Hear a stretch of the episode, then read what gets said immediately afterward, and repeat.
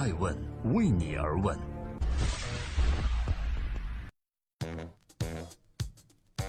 Hello，大家好，这里是正在播出的《爱问每日人物》。今天是二零一七年的十一月十四日，星期二，我是爱成。今天呢，我刚刚从北京飞抵了卡塔尔的首都多哈，受到卡塔尔基金会的邀请来主持二零一七年世界教育创新论坛。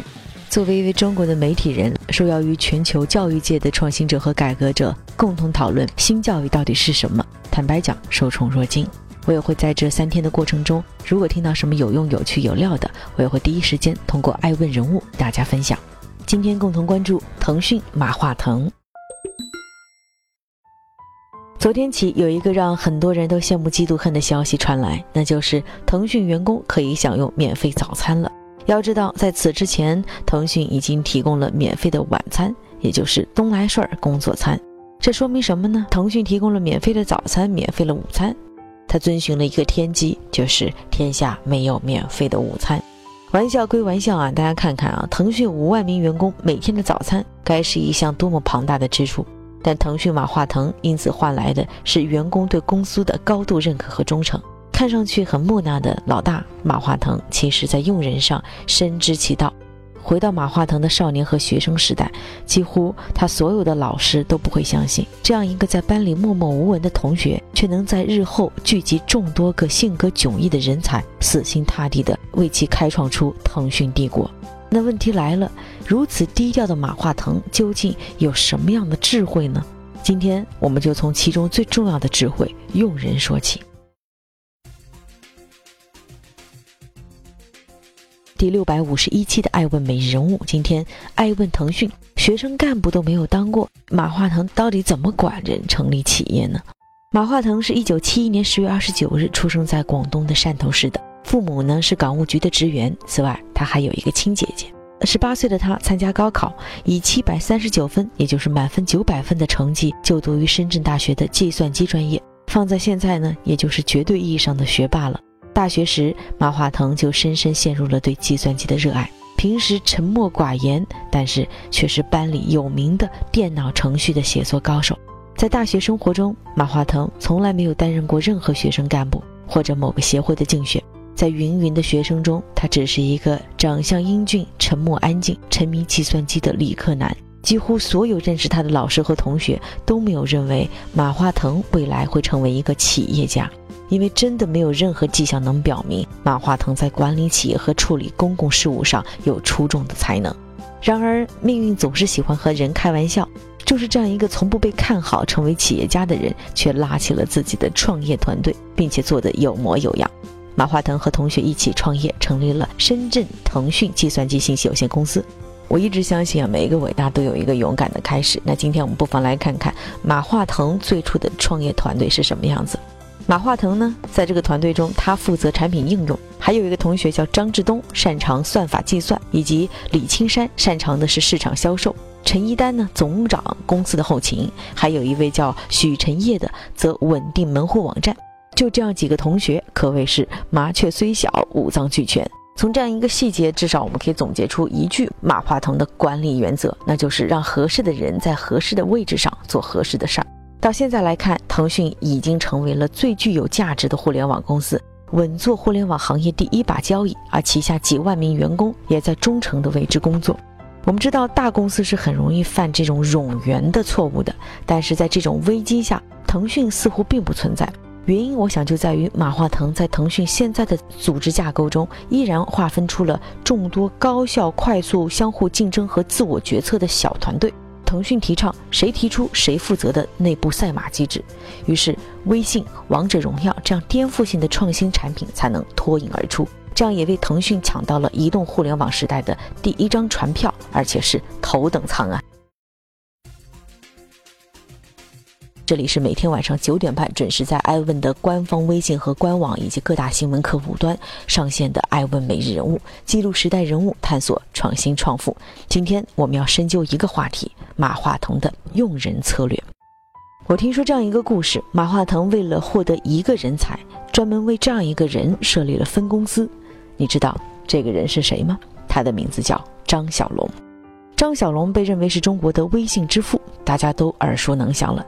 但如果换一个老板，可能张小龙这样的人或者这样的员工早就被炒鱿鱼了，哪里还有时间来创造微信呢？但张小龙的实力毋庸置疑，早在1996年他就自己独立写出了邮件客户端 Foxmail。但是呢，性格孤僻的他也是人尽皆知。幸好老板马化腾并不介意。在2005年，因为家在广州的张小龙不愿意到腾讯的总部深圳来工作，于是呢，马化腾就为了这一个人成立了广州研发中心，然后美其名曰让张小龙来出任这个广州中心的总经理。按照常理来讲，如果说老板已经为张小龙建立了分公司，那腾讯总部每周召开的例会，张小龙总该来参加吧。况且广州到深圳开车也不过两小时而已。但是张小龙总是以早上起不来为借口不去参加会议。就为了迁就他，马化腾呢就让自己的一个秘书啊，每次开例会的时候一大早特意叫醒张小龙，并且派专车准时到广州张小龙家来接他。除此之外，在工资方面，马化腾也是给予了张小龙最大的特权，年薪两点七四亿港元。注意啊，这里用的单位是亿。马化腾本人的年薪也才三千多万，就是这样，张小龙如此放肆，但是老板马化腾却愿意包容。我想不是因为马化腾有受虐的倾向，而是因为马化腾确实看中了张小龙的特殊才华。成大事者不拘小节，马化腾愿意为这份才华买单。果不其然，在二零一一年，张小龙主导的微信产品一经问世，就受到了广大好评，甚至超过了 QQ，成为了用户粘性最高的全球手机应用。如果说马化腾是这样招揽人才和珍惜人才的，那么对于离职的员工，马化腾的态度是什么呢？答案是这样的：马化腾巨额投资前腾讯员工的创业公司。今天，爱问每日人物带你问个究竟。我曾经在一期《爱问顶级人物》中问过俞敏洪，新东方的创始人，对于离开新东方的员工，他怎么看？我记得俞敏洪非常坚定地告诉我，他坚决不会投资离职的新东方前员工，原因就是，他们都想成为下一个新东方，或者想成为下一个俞敏洪，他不接受。但是马化腾却不这样，马化腾偏偏没有打压员工，反而开始扶植离职的员工发展。很多人就觉得很奇怪。腾讯为什么投摩拜而不是 ofo 小黄车？这里有一个秘密，但很少有人知道，就是创始人胡伟伟曾经是马化腾的下属，他曾经在腾讯汽车频道工作过两年，但后来离开了。为了这样一个从腾讯离职的员工创办的摩拜，马化腾甚至不惜在朋友圈和小黄车的投资方朱啸虎相互对峙。当然，马化腾投资摩拜也不是完全因为胡伟伟曾经是腾讯的员工，但是马化腾能支持离职员工发展，这一点就是格局，更是人品。马化腾一直以来给予员工的人文关怀是别的公司无法比拟的，而这种人文关怀往往成了腾讯创新的灵感。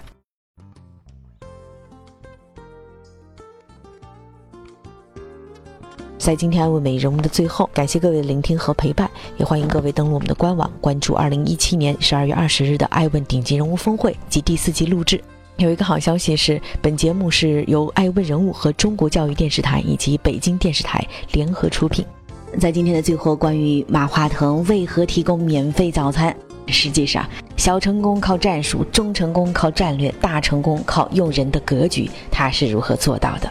我记得曾经有腾讯的前员工爆料说啊，即便在腾讯初创期融资困难时，账户上虽然只有一万块钱，也没有哪个员工不淡定，依然忘我的工作。我想很大程度上是因为对于老板马化腾的认可和信任，因为 Pony 马对员工的慷慨、对个性员工的包容以及对离职员工的支持，都体现出他用人的格局。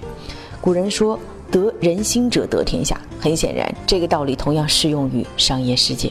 无论企业处于何种发展时期，创始人在识人、用人、管人上的格局，最终将决定公司的发展前景和速度。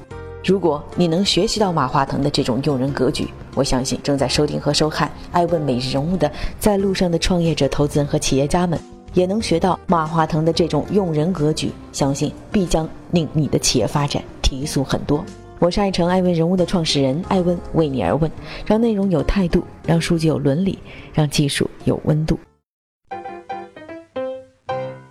爱问是我们看商业世界最真实的眼睛，记录时代人物，传播创新精神，探索创富法则。